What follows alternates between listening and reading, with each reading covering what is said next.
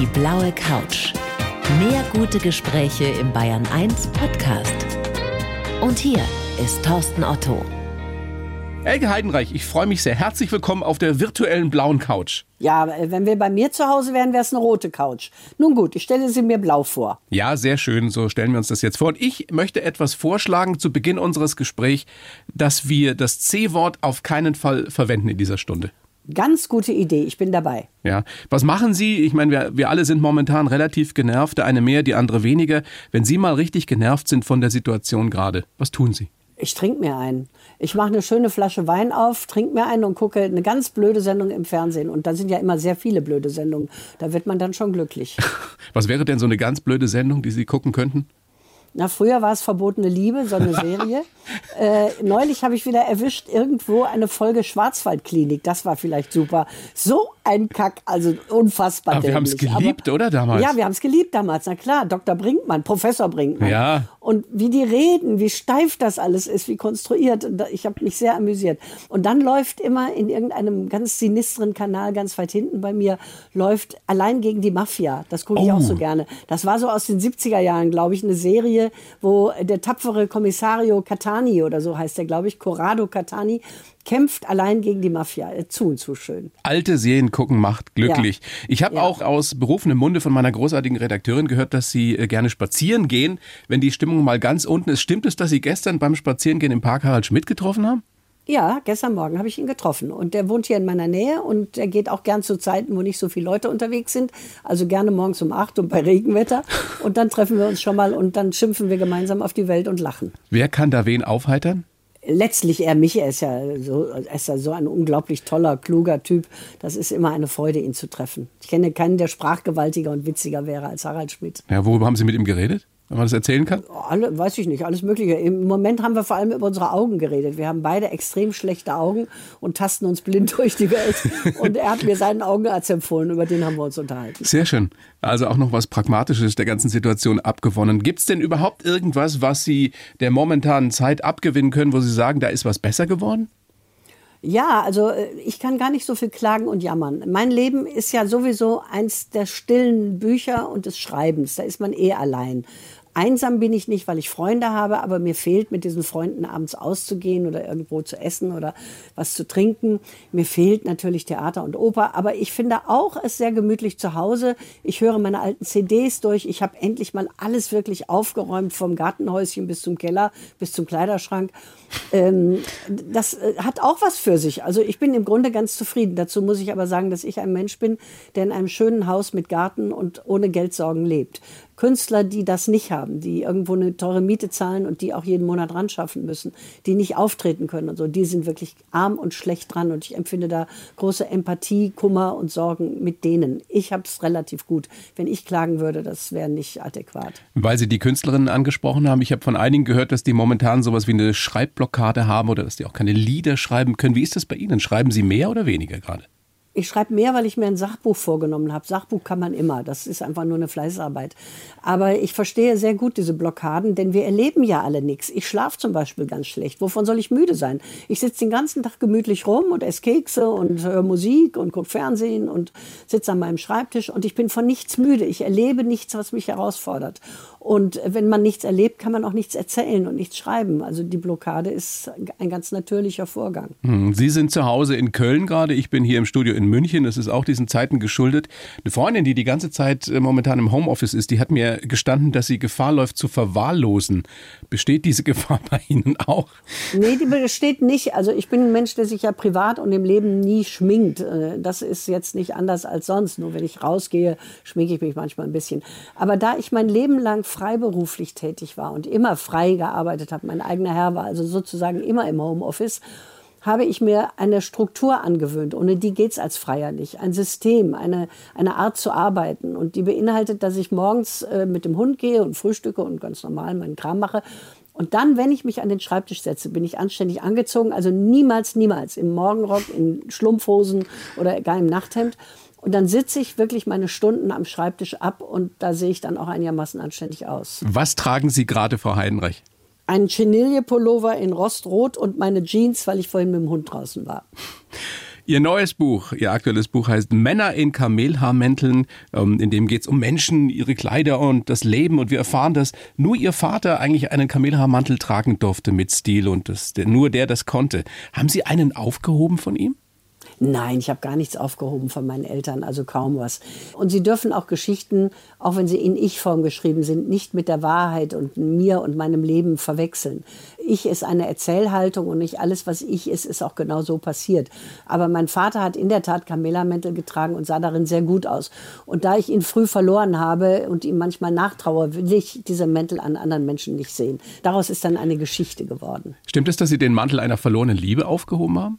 Nein habe ich nicht. Das sind Geschichten. Ich habe Geschichten erzählt. Ja, ja, das ist mir ich schon weiß, klar. Man, aber manchmal, manchmal, sind ja Geschichten man, autobiografisch. Nee, ja, manchmal, aber nicht immer. Das Autobiografische ist ein Anlass, eine Geschichte zu erzählen. Und dann kommt das Kränzchen Fantasie drumherum, womit man die Geschichte ausschmückt. Literatur muss ja nicht wahr sein.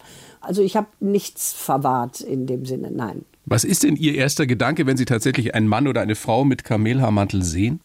Ja, ich denke wirklich an meinen Vater, weil es mich so erinnert, weil er die immer trug. Aber mehr denke ich nicht, außer dass ich im Moment denke, dass die Mode gerade ziemlich scheußlich ist. Denn die Männer tragen keine weiten, weichen Mäntel mehr, sondern enge, taillierte Mäntelchen. Ja, das ist gerade wieder super die, in die oberhalb des Knies enden. Ich weiß überhaupt nicht, wie sowas wärmen soll. Und so ganz Spack nenne ich das immer, so spacke Mäntelchen tailliert. Und das ist sowieso nicht mein Stil. Da gucke ich dann auch mit keinem zweiten Blick hin. Ich habe mir sagen lassen, dass sogar die schwedische Prinzessin Victoria einen Kamelhaarmantel trägt gerade. Ja, das soll sie ist ja Prinzessin, sie darf das. Sie würden es nicht tun. Steht mir gar nicht, macht viel zu blass. Ich finde, für einen Kamelhaarmantel muss man einen dunklen Teint und dunkle Haare haben. Das hat die äh, Victoria von Schweden ja. Und wenn man so blasse blonde Flusen auf dem Kopf hat wie ich und dann auch noch einen Kamelermantel, das passt irgendwie nicht. Mir steht schwarz besser. Es ist bei vielen Menschen so, dass die prägende Begegnungen mit Musik oder mit Bildern haben. Warum sind das bei Ihnen ausgeleitete Jeans oder eine Bluse oder eben ein Mantel? ich habe schon prägende Erlebnisse, sehr viel prägender mit Büchern und mit Musik in meinem Leben. Aber ich habe festgestellt jetzt beim Schrank aufräumen, dass an manchen Kleidungsstücken Erinnerungen hängen oder eine kleine Erinnerung, aus der dann eine Geschichte gebastelt werden kann. Mhm. Das muss ja nicht immer alles stimmen. Ich habe mich zum Beispiel erinnert, auch beim Aufräumen der Fotokiste, dass ich als Kind in der Schule keine Hosen tragen durfte, weil es aber so kalt war, hat meine Mutter mir eine dicke Korthose angezogen und ein Röckchen drüber. Und deswegen, ähm, ja, habe ich mich so an einiges erinnert, wie das früher war. Wie alt waren Sie und damals, als Sie, diese, als Sie diese Korthose getragen haben? Wie alt waren Sie da? Ich glaube, sechs oder sieben Jahre alt, Ende der 40er, Anfang der 50er Jahre. Und da hieß es damals, die Hose zieret nur den Mann, drum Mädchen zieh ein Röcklein an.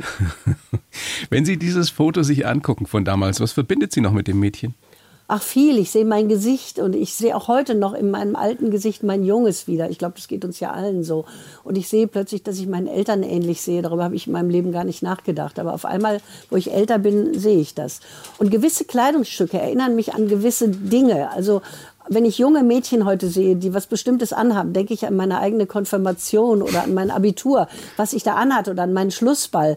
Und das rührt mich so, dass Kleider durch unser ganzes Leben irgendetwas mit uns machen, was emotional ist. Ich meine jetzt nicht Mode, mhm. ich meine wirklich Kleider. Ich weiß noch, die erste tolle Jacke, die ich mir gekauft habe von Armani, richtig teuer in Italien. Die habe ich immer noch. Die passt mir überhaupt nicht mehr. Aber ich kann mich nicht trennen, weil die hängt immer noch im Schrank. Armani da. Ja, die hängt im Schrank. Die geht vorne nicht mehr zu über den Busen. Aber, aber es ist Armani und das schmeißt man doch nicht weg. Also die hängt einfach da und erfreut mich immer noch. Eine wunderbare Geschichte in Ihrem Buch heißt Brief an mich als 16-Jährige. Und da schreiben Sie, wie viel schöner ist doch das Altwerden als das Jungsein. Ernsthaft, Frau Heidenreich? Ja, ich kann nur sagen, ja. Ich war, als ich ein junger Mensch war, sehr unglücklich, sehr auf der Suche, sehr lange auf der Suche, habe verschiedene falsche Wege eingeschlagen, bis ich endlich so geworden bin, wie ich eigentlich sein wollte. Und jetzt, richtig alt werden ist natürlich wieder schwer, aber so das Mittelalter bringt doch eine schöne Gelassenheit. Ich habe diesen Text schon vor einigen Jahren ja. geschrieben für eine Anthologie, die da nicht zustande kam. Und wenn man endlich weiß, wie man leben will und in diesem Leben auch angekommen ist, ist es angenehmer als die ewige Sucherei. Ich fand das Altwerden ganz schön. Das Altsein ist wieder eine andere Sache. Aber Sie sind ja noch nicht alt. Damals naja, als 16-Jährige, damals als 16-Jährige, waren Sie wirklich so traurig, so verzagt, wie das in dieser Geschichte rüberkommt? Ja, ich war sehr traurig. Ich war ein sehr ernstes junges Mädchen, sehr traurig und ähm, habe viele Gedichte gelesen, habe angefangen zu schreiben, war immer unglücklich verliebt. Ich hatte wenig Halt in der Familie, ich habe mir immer mhm. Lieben außerhalb gesucht und es war keine leichte Zeit. Das stimmt, ich war unglücklich und ich war auch sehr arm. Ich habe dann angefangen zu studieren und ich hatte einen Job als Briefträgerin morgens, dann zwei Putzjobs abends. Also ich habe auch weit kräftemäßig über meine Verhältnisse gelebt. Wenn Sie der 16-Jährigen von damals einen Rat geben könnten oder damals hätten einen Rat geben können, welcher wäre das gewesen? Sei mutig, sei nicht so traurig, mach dein Ding, zöger nicht, äh, zweifle nicht so viel, es wird schon werden. Schwarze Rollkragenpullover, Sartre naja, gelesen. Natürlich, wir haben Camus und Sartre gelesen, wir waren Existenzialisten, wir haben Kette geraucht, filterlose Zigaretten und wir haben natürlich dann äh, tragisch geguckt, ist doch klar. Wir haben die Texte oft gar nicht verstanden, die wir da lasen, aber wir gehörten zur Bohème. Aber Sie mochten sich selbst nicht es geht. Ich mag mich heute lieber. Ich habe mich mit mir ausgesöhnt, sagen wir mal so. Also man kann nicht ein ganzes Leben lang gegen sich sein. Ich wusste damals noch nicht, wo es hingeht mit mir. Ich wusste nicht, bin ich hübsch oder bin ich hässlich, bin ich klug oder bin ich dumm, will ich Kinder oder will ich keine, will ich überhaupt heiraten, wie will ich leben, was will ich werden. Das hat mich alles umgetrieben und das ist natürlich jetzt vorbei. Ist das nicht schade, dass man diese großartige Zeit, in der man die Freiheit vor sich hat, das ganze Leben, das, das geht glaube ich vielen so, ich kann das nur bestätigen, dass man die nicht nutzt, sondern dass man da verzweifelt nach irgendetwas sucht, wo, was man eigentlich noch gar nicht kennt und nicht weiß? Dass ja, man diese Zeit so. nicht genießt? Ja, ich möchte junge Leute immer in den Arm nehmen und sagen, Mensch, genieß es, es ist so viel Schönes jetzt auch. Aber wissen Sie, wenn man dann so alt ist wie ich, dann ist es auch wieder schön, dann hat man auch wieder Freiheit. Man muss nicht mehr so funktionieren, man muss es nicht jedem recht machen, man hat zu sich selbst gefunden, man kann eigentlich relativ sorgenfrei leben. Nur lassen dann die Kräfte natürlich langsam nach. Man kann nicht mehr die Nächte durchmachen. Merken Sie das wirklich? Ich meine, Sie haben ja, immer noch klar, so eine überbordende Energie. Also ist das einfach ja, dem Alter geschuldet? Ich, ja, die habe ich erst morgens nach 10. Wenn ich aufwache, bin ich 108. Ich sehe aus wie 108 und ich fühle mich wie 108. Dann gehe ich unter kaltes Wasser. Das ist immer mein Lebenselixier, kaltes Wasser. Und dann gehe ich mit dem Hund eine Stunde mindestens bei jedem Wetter. Und danach gehe ich aufrecht, habe klare Augen, fühle mich gut und denke, so Welt, du kannst kommen, ich bin bereit. Wann gehen Sie schlafen? Immer so zwischen 12 und 1, würde ich sagen. Da so ja. rum. Ja. Am Schluss Ihres Buchs erzählen Sie von Kleidern, die wir nie vergessen werden. Also dieses rote Opernkleid in Pretty Woman, das weiße Kleid von Marilyn Monroe über dem U-Bahn-Schacht, das himmelblaue Ballkleid der jungen Sissy, weil Kleider für Träume stehen? Ja, klar. Also als wir Frühstück bei Tiffany gesehen haben, wollten wir doch alle aussehen wie Audrey Hepburn und so ein kleines schwarzes anziehen und Perlenketten. Naja, also ich jetzt weniger. Ja. ja, Sie jetzt weniger, genau. Sie wollten vielleicht aussehen wie Clark Gable in Vom Winde verweht, Samtanzug und Schleife ja, vorne. Ja, großartig. das sind das waren noch Männer. Das waren Männer. Oder Clint Eastwood. Ne? In jeder Hand ein Colt James Dean. dann diesem. Ja, James Dean war ja der schönste von allen. Oder, oder Alain Delon. Sie waren sicherlich Alain Delon-Fan, oder? Nee, nee. Ich mochte nie die Dunkelhaarigen. Ich mochte immer die Blonden mit den blauen Augen. Robert also Redford. Steve, Robert Redford war mein Typ. Paul Newman, Steve McQueen und James Dean. Ich habe nie für Alain Delon geschwärmt. Ich verstehe es aber gut, dass man es tut. Er war sehr sexy. Aber mein Typ waren immer die blonden, blauäugigen. Mal einen von den genannten kennengelernt? Muss ich jetzt überlegen.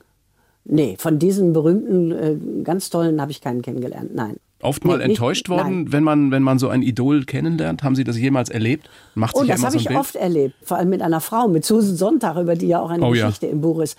Ich liebe Susan Sonntag auch immer noch. Ich bleibe ewig treu. Große Feministin, eine, Autorin. Ja, aber nicht nur Feministin. Sie hat Männer und Frauen geliebt. Also die war schon äh, auf dem feministischen Sektor gar nicht so unterwegs. Aber eine sehr kluge Kolumnistin und eine sehr gescheite Beobachterin des alltäglichen Lebens. Camp war ja ihr erster großer Artikel über das Universitätsleben. Dann das Leid anderer betrachten über Fotografie dann Krankheit als Metapher, ihr großer mhm. Aufsatz über Krankheit, über Krebs und Tuberkulose. Also ich habe immer alles, was sie schrieb, gelesen, sie bewundert und sie sah ja auch so unfassbar schön aus.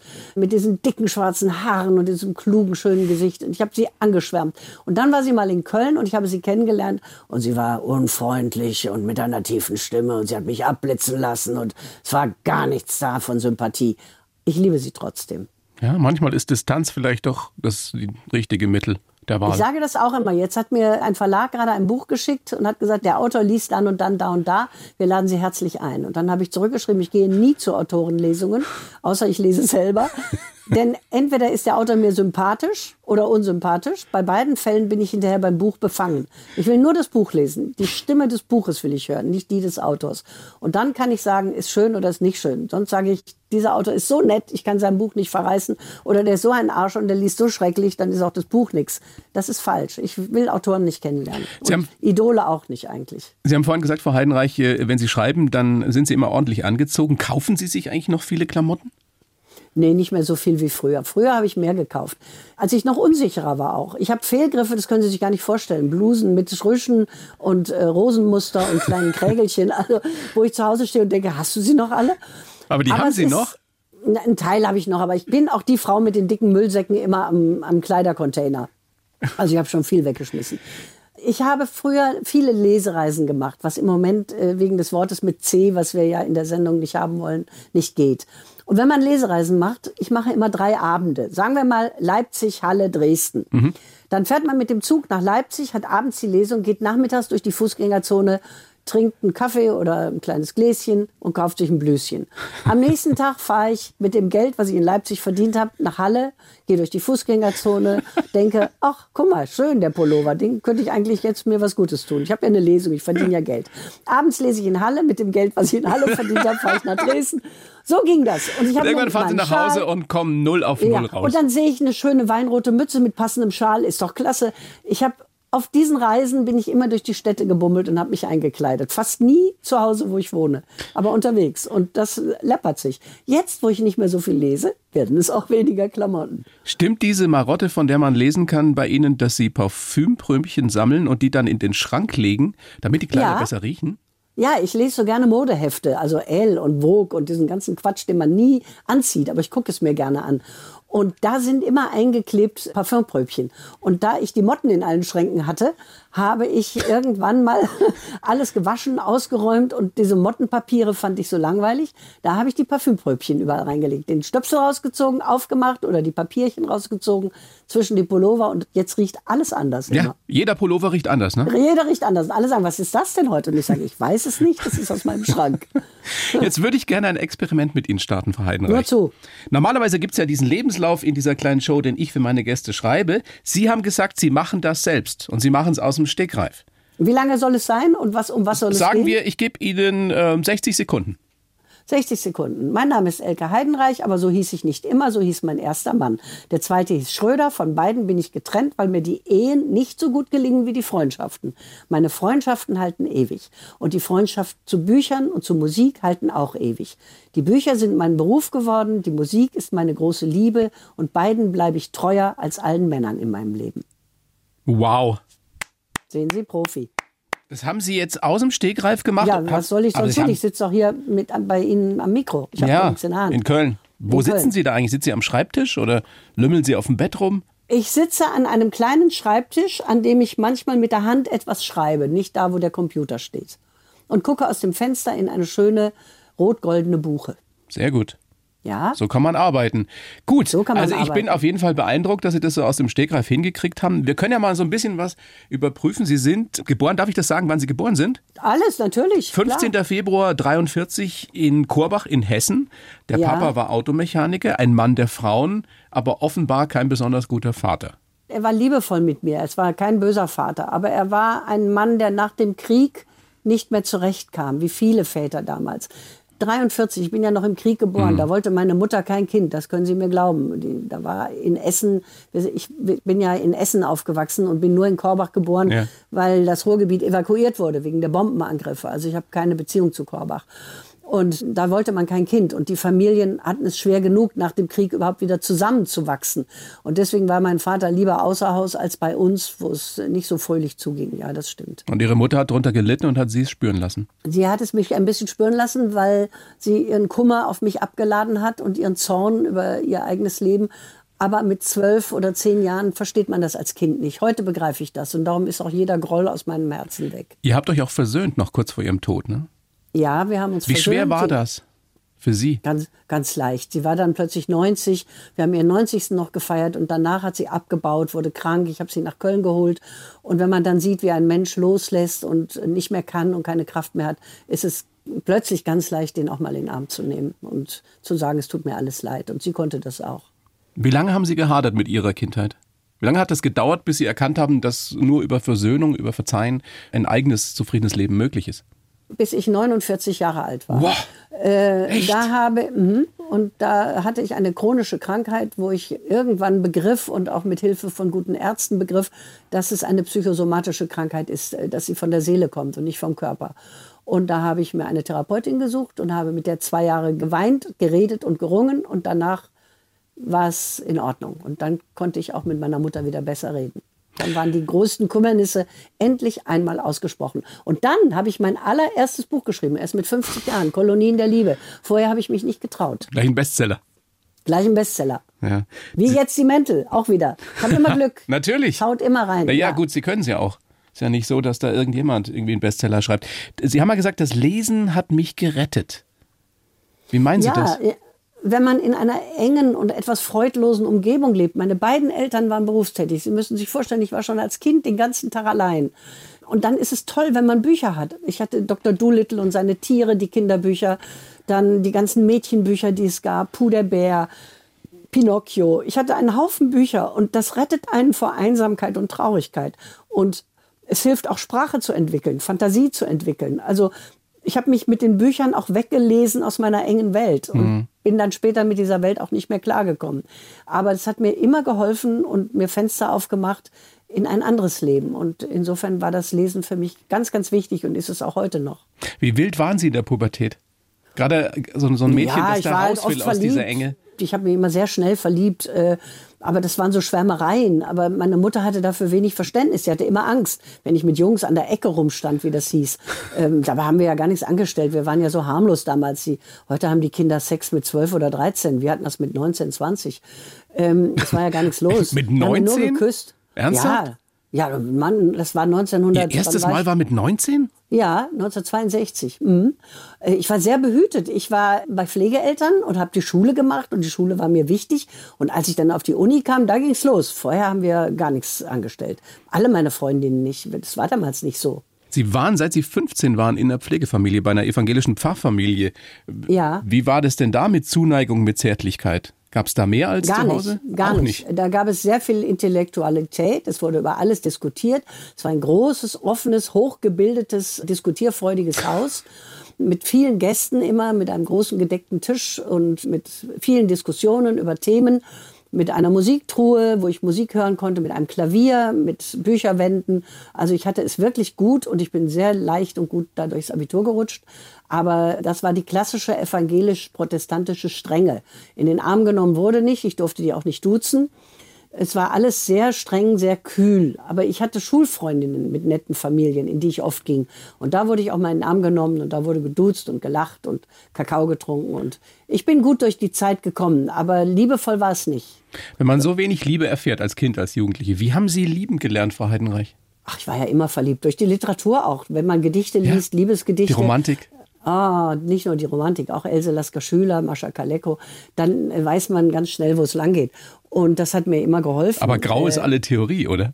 Ja, sicher. Lieben ist ja nicht immer anfassen. Es muss nicht immer durch die Betten gehen. Ich verstehe unter Liebe. Nein, ich meine aber auch Zärtlichkeit. Einfach mal ein Zärtlichkeit, nettes ja. Wort, eine Umarmung, Das konnte über ich die immer. Wange Ich- streicheln. Das konnte ich immer. Ich hatte äh, viele Freunde. Meine Freundschaften halten ein ganzes Leben.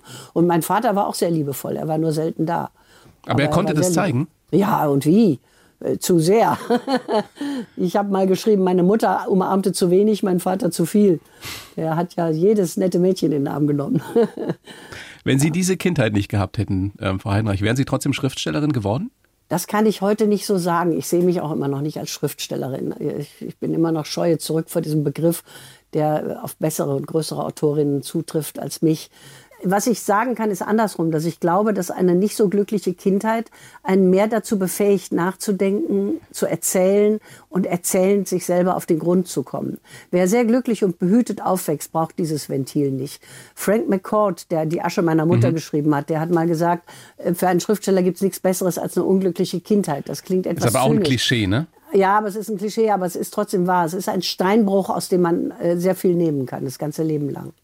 Sie sind dann in die große weite Welt hinausgegangen, also wenn man München als das bezeichnen kann, haben hier Germanistik studiert unter anderem und Sie haben hier Senta Berger kennengelernt damals.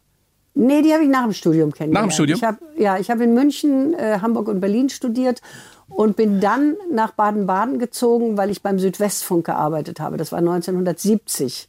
Und da habe ich Senta Berger kennengelernt, weil ihr Mann einen Film drehte, den mein damaliger Freund geschrieben hat. So war das, glaube ich. Genau weiß ich es gar nicht mehr. Und dann haben wir beiden Mädels uns kennengelernt, sofort gemocht. Ihr seid bis heute befreundet, gekauft. stimmt das? Ja, natürlich, klar. Wow. Das hat auch gehalten. Meine Freundschaft hat 50 gehalten. Jahre. Ja, ja. Wie viele Freunde haben Sie? Wie viele. Freundinnen, die Sie nachts um vier anrufen können? Das kann ich Ihnen jetzt so gar nicht sagen, weil man das nicht zählt. Aber ich kann Ihnen ein Beispiel sagen. Ich habe sieben Freundinnen, mit denen ich jedes Jahr eine Woche irgendwo hinfahre. Seit Jahren. Immer, wir fahren, wir sieben nehmen uns immer eine Woche Zeit, damit wir wirklich Zeit füreinander haben und fahren dann in irgendeinen Robinson-Club oder so. Und das sind immer dieselben. fahrt in so einen Club? ja, wir sind sieben, äh, also mit mir sieben, sechs Freundinnen. Und die sind zum Beispiel ganz fester Bestand. Aber darüber hinaus gibt es auch noch mehr. Freundinnen sind mir ganz, ganz wichtig. Das Wichtigste fast. Wenn man mal so guckt, wie Sie so geworden sind, wie Ihre Karriere begonnen hat, Sie haben den Südwestfunk schon angesprochen, Sie haben auch, äh, wenn es denn stimmt, beim BR hier Hörerpost bearbeitet. Ja, ich habe äh, meinen ersten Funkbeitrag beim Bayerischen Rundfunk gemacht im Notizbuch und der war ganz gut, aber sie hatten weiter keine Verwendung für mich. Ich wollte auch, glaube ich, gar nicht. Ich war damals angestellt bei Kindlers Literaturlexikon und habe germanistische Sachen gemacht. Und dann haben die gesagt, hätten Sie Lust, unsere Hörerpost zu beantworten? Und dazu hatte ich Lust und das habe ich lange gemacht. Da kann man viel rausziehen fürs Leben, glaube ich. Ja, ja. Sie haben damals. Ich bin noch heute ein großer Briefeschreiber auch mit der Hand. Also ich schreibe immer noch Briefe mit der Hand. Und ich bin sehr empört darüber, dass Briefe oft nicht ankommen. Was ist das für ein Land, in dem ein Brief, in dem etwas Persönliches steht, persönlich geschrieben, einfach nicht ankommt? Passiert Wo das landet so der? oft? Sehr oft, ja. Wer liest den? Vielleicht nur bei Ihren Briefen. Tja, ich schreibe schon gar nicht mehr meinen Namen hinten drauf, sondern irgendeinen. Aber irgendeiner nimmt den mit und sagt, wow, ich möchte auch mal einen Tja. Brief von der Elke Heidenreich. Wissen Sie, ich habe einen Freund, der hat seine erste Frau durch Krebs verloren und verliert jetzt gerade die zweite. Eine sehr viel jüngere Frau und der verliert er auch durch Krebs. Und dem habe ich einen langen Brief geschrieben, sechs Seiten mit der Hand. Habe ihn getröstet, habe von meinem eigenen Krebs erzählt, habe ihn erinnert an unsere lange Freundschaft. Und dieser Brief ist nie angekommen. Das macht mich traurig. Wo landet sowas? Wer klaut das? Wer verschleppt das, verschlampft das? Das wäre wichtig gewesen. Mein Freund hat dann irgendwann gesagt, von dir höre ich auch gar nichts mehr. Dann habe ich gesagt, ich habe dir doch geschrieben. Ist nie angekommen. Und so geht das öfter. Ein Geburtstagspäckchen an eine Freundin. Wenn Senta und ich uns was schicken und es steht Senta Berger und Elke Heidenreich drauf, kommt nie an. Irgendein Postdepp nimmt es weg. Ich finde das empörend. Man müsste wirklich mal was machen dagegen. Ja, vielleicht ist es ja auch nur blöder Zufall. Oder Sie könnten es Tja, ja vielleicht auch als hoffe das. Kompliment sehen, dass Ihre Briefe, Ihre Päckchen eben Nein, so das ist kein sind. Kompliment, das ist eine Unverschämtheit. Ja, das Das stimmt ist schon. wirklich, das ist ganz unglaublich unzumutbar. Wir schreiben jetzt immer alle anderen Namen schon drauf. Wann hat Ihnen zum ersten Mal jemand gesagt, damals, wenn wir wieder auf die junge Elke Heidenreich gucken, dass Sie lustig sein können? Dass Sie Das- komödiantisches das- Talent haben? Das weiß ich nicht mehr, aber das wusste ich selber. Ich war in der Schule auch schon die lustigste. Ich war immer so eine Rädelsführerin bei. Streichen. Ich war die lustigste. Wenn man Ich das über sich lustigste. selber sagt. Ja, die anderen waren nicht so lustig. Das waren so brave Mädchen in Bonn, so Diplomatentöchter. Und die musste ich erstmal aufmischen. Und Sie waren der wilde Pausenclown. Nee, ich war nicht der Pausenclown. Ich war die Klassensprecherin, ich war die Schulsprecherin später sogar. Ich war immer die, die sagen konnte, wo es lang geht. Ich äh, wusste das einfach, wo es lang geht. Ich weiß es heute noch. Kennen Sie diesen großartigen Film Broadcast News? Mit Holly Hunter? Ja, mit, äh, mit Wo, das- wo ihr Chef zu es ihr sagt, Hunter? ja, wo ihr Chef zu ihr sagt, äh, es muss ein erhebendes Gefühl sein, wenn man immer glaubt, die Klügste im Raum zu sein. Und sie sagt, nein, ein schreckliches. Ich weiß, dass es nicht Holly Hunter ist, sondern Sally Fields. Nein, das ist Holly Hunter. Wollen wir wetten? Nein, wir es wetten ist jetzt. Sally Fields. Frau Heidenreich, wir wetten. Wo, worum wetten wir? Was, was? Ich wette nie, ich wette nie. Schreiben hoffe, Sie mir, pass auf, wir, wir machen folgendes. Wenn ich recht habe, wenn es Holly Hunter ist in Broadcast News, die diesen Satz sagt, dann schicken Sie mir einen persönlichen Brief. Okay, Abgemacht. abgemacht. Und umgekehrt auch. Das machen wir, abgemacht. Und meine Redakteurin, die Katrin, die großartige in der Regie, die recherchiert gerade. Und Ist das, ein Film, ist das der Film mit William Hurt? ja, Broadcast News mit William Hurt und Holly Mit Sally Hunter. Fields. Nein, Holly Hunter. wir werden das gibt es- auflösen noch in dieser noch, Show. Ja, dann gibt es noch einen Radiofilm mit Sally Field. Ich weiß nämlich, wie sie auf dem Bett sitzt und heult. Ich freue mich auf. Ihren Brief. Ich möchte ihn zu Weihnachten haben. Äh, Sally Field sitzt auf dem Bett und heult und heult und heult und geht dann runter in die Konferenz und legt eine 1A-Sendung hin. Also den Das gibt's mag auch. sein. Dann verwechsle das ich ist den. aber nicht Broadcast News. Ich kriege einen Brief von Elke Heidenreich. Er hat sich schon nachgeguckt. Sie ist es guckt so? immer noch. Ich habe recht. Okay. Holly, Holly Hunter. Okay, gut. Ich Danke. mich geschlagen. Danke. Mein Tag ist Adresse gelaufen. schicken. Ja, schicke ich. Kommt per Post. Weihnachtsbrief. Die- Kommt mit brauner Tinte und Füller. Sehr schön. Frau Heidenreich, diese Else Stratmann, die sie berühmt gemacht hat damals in den, in den 70ern, diese Comedy-Figur, würde man heute ja sagen, ist das auf ihrem Mist gewachsen? Ja, klar. Ähm, die habe ich erfunden für SWF 3. Da wurde ich mal geschickt, nach, habe ich schon so oft erzählt, ist langweilig, nach ja. Iffezheim auf die Rennwoche. Da sollte ich was drüber berichten, ist in der Nähe von Baden-Baden, Pferderennen. Und da fiel mir nichts ein. Und da stand ein Ehepaar, das in diesem Dialekt redete. Und ich komme ja aus Essen, also ich kann den auch. Und die sagt, Willi, jetzt lass es doch, jetzt setz doch nicht dauernd auf eine Pferde, du verstehst ja gar nichts von den Pferde und so. Was soll das sein? Platane ist letzter geworden. Und das fand ich so lustig. Und dann habe ich den Bericht so gemacht, und die haben im Funk sehr gelacht und gesagt, mach das doch öfter. Und dann habe ich es öfter gemacht. Und dann war Else Stratmann geboren mhm. und drohte aber alles andere zu ersticken, was ich sonst noch machte. Und als ich dann den Fehler, würde ich heute sagen, obwohl es sehr schön war und viel Spaß gemacht hat, den Fehler gemacht habe, zweimal ins Fernsehen damit zu gehen, bei den beiden Olympiaden in Los Angeles und Seoul. Mhm. Da war ich so bekannt, da war ich dann wirklich mehr als bekannt, da war ich berühmt. Da wusste Sie hatten ich, einen Bekanntheitsgrad von 90 Prozent damals. Ja, also ja, neun ja. von zehn Deutschen kannten Sie. Ja, in der Zeitung war eine Umfrage, ich war die bekannteste Deutsche und auf Wänden stand Else for President und so. Und da wusste ich, ich muss aufhören. Und dann habe ich von einem Tag auf den anderen aufgehört und nie mehr eine Else Stratmann gemacht. Ist das was Erstrebenswertes, weil viele junge Menschen das ja unbedingt wollen, berühmt sein? Nein, gar nicht. Also ich wollte das nie. Ich wollte gute Arbeit machen, für meine Arbeit anerkannt werden und selber damit zufrieden sein. Berühmt werden wollte ich nie. Und dass es wahr ist, sehen Sie schon daran, dass ich nichts dafür tue, mich wer weiß wie aufzubrezeln in der Öffentlichkeit. Oder ich habe bei meiner Sendung Lesen sechs Jahre dieselbe Jacke angehabt. Einfach, dass dieser Quatsch mal aufhört. Was hat sie an? Ich werde nicht gerne erkannt in der Stadt. Passiert es Ihnen häufig? Dass sie erkannt ja, werden und angesprochen immer, werden? Und wenn ja, immer wie? erst dann, wenn ich rede. Ja. Sobald ich rede, an der Stimme erkennt mich jeder. Aber nicht, wenn ich so schlumpfig, wie ich aussehe, mit meinen Wollmützen und meinem Mund irgendwie gehe. Da guckt keiner nach mir. Aber wenn ich rede, sagen die Leute, Sie sind freiheitenreich, sagen Sie mir, was ich lesen soll. Ja. Sind Sie auch jemand, den man gerne anfasst? Ja, aber da werde ich ganz wütend. Äh, dann kommt jemand von hinten und sagt, ich muss sie mal knuddeln. Da könnte ich ausrasten. Das überschreitet jede zumutbare Grenze. Anfassen geht gar nicht. Ansprechen ist völlig okay. Man kennt uns alle aus der Öffentlichkeit, aber anfassen ist knuddeln. genau der Schritt zu viel. Das geht nicht. Ja. Da werde ich fruchtig. Fluch und Segen. Augen Schön auf bei der auch, Berufswahl. Äh, ich habe jetzt ein Gartentor, was man nur aufkriegt, wenn ich es will. Früher klingelte es an der Haustür und da stand ein Ehepaar und sagte, guten Tag, Frau Heidenreich, wir mögen Sie so gut leiden, wir wollten mal gucken, wie Sie wohnen. Was Geht's haben Sie gesagt? Noch? Habe gesagt, geht's noch? Und dann haben die gesagt, wir dachten, Sie sind nett, wir kommen extra aus Heidelberg.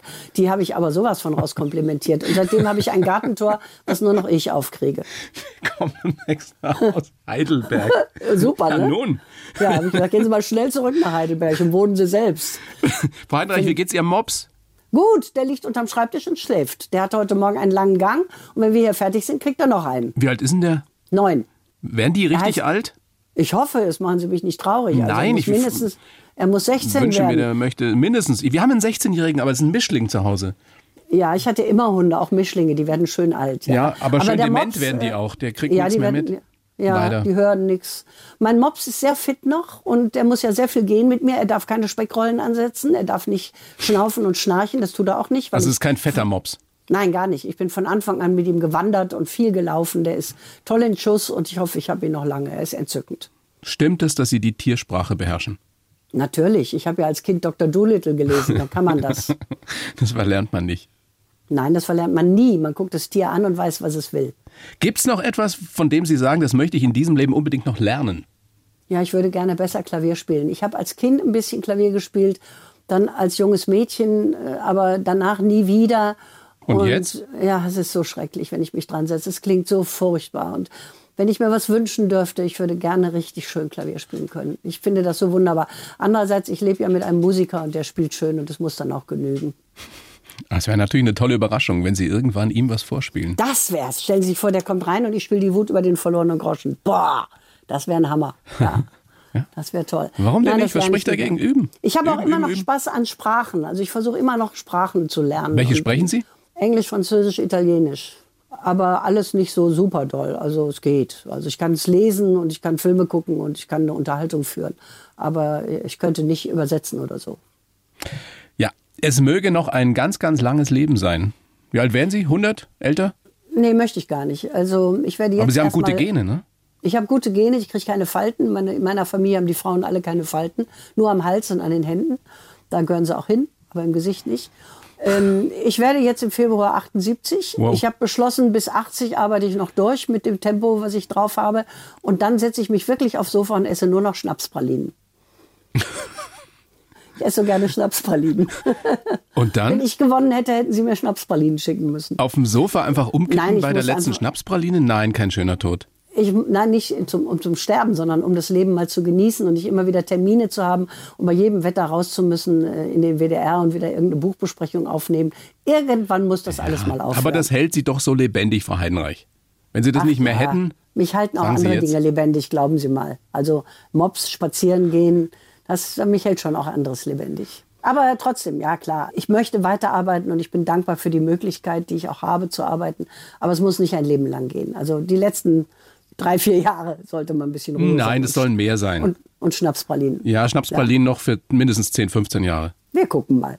Ich wünsche Ihnen, Und vielleicht schreibe ich noch ein Buch. Ich denke, bei jedem Buch ist es das letzte. Jetzt Männer in Kamelamänteln hat mir so viel Freude gemacht zu schreiben. Diese kleinen Kleidergeschichten. Haben wir das überhaupt schon gesagt, dass es wunderbare kurze Geschichten sind? Also das ist, Ganz kurz. Und das etwas, geht ja durch die Decke im Moment. Ich kann Ihnen was Schönes erzählen. Ich habe gestern Ja? 100 Rosen gekriegt von meinem Verleger für 100.000 verkaufte Bücher. Ist das nicht toll? 100.000 100 Rosen. in der Ja. kurzen Zeit? Ja, ja. Und es läuft weiter. Also ist doch toll, oder? Das ist großartig. also und wer sich da ein bisschen auskennt, weiß, hinzulegen. 100.000 ist... Äh, Ist Wahnsinn, ja. Ja. Und 100 Rosen ist auch Wahnsinn. Und die stehen hier, die gucke ich an. haben Sie eine Vase, in die 100 Rosen passen? Tatsächlich, ich habe tatsächlich eine. Ich habe im Keller geguckt, ich habe einen riesigen alten Krug, der ganz breit ist oben und da passen die rein. Ja, Sieht schön aus, bestimmt. ein Kunstwerk. Und wenn der Mops davor liegt, Sie glauben nicht, wie schön das aussieht. Stillleben mit Mops. Ja. Frau Heidenreich, großes Vergnügen. Ich bedanke mich sehr für das Gespräch. Ich sag Ich gerne danke Ihnen nochmal. auch. Es war schön, mit Ihnen zu reden. Ein schönes Weihnachtsgeschenk im Übrigen. Männer in Kamelhaarmänteln. Kurze Geschichten über Kleider und Leute. Ja, treiben Sie es Von hoch. Wunderbar. Ja, dreimal jetzt hoch. Und ich freue mich auf Ihren Brief. Ja, der kommt. Oh, Vielen weh. herzlichen Dank. Schulden. Ja, Ja. ich danke Ihnen auch. Tschüss. Die blaue Couch, der Bayern 1 Talk als Podcast. Natürlich auch im Radio. Montag bis Donnerstag ab 19 Uhr.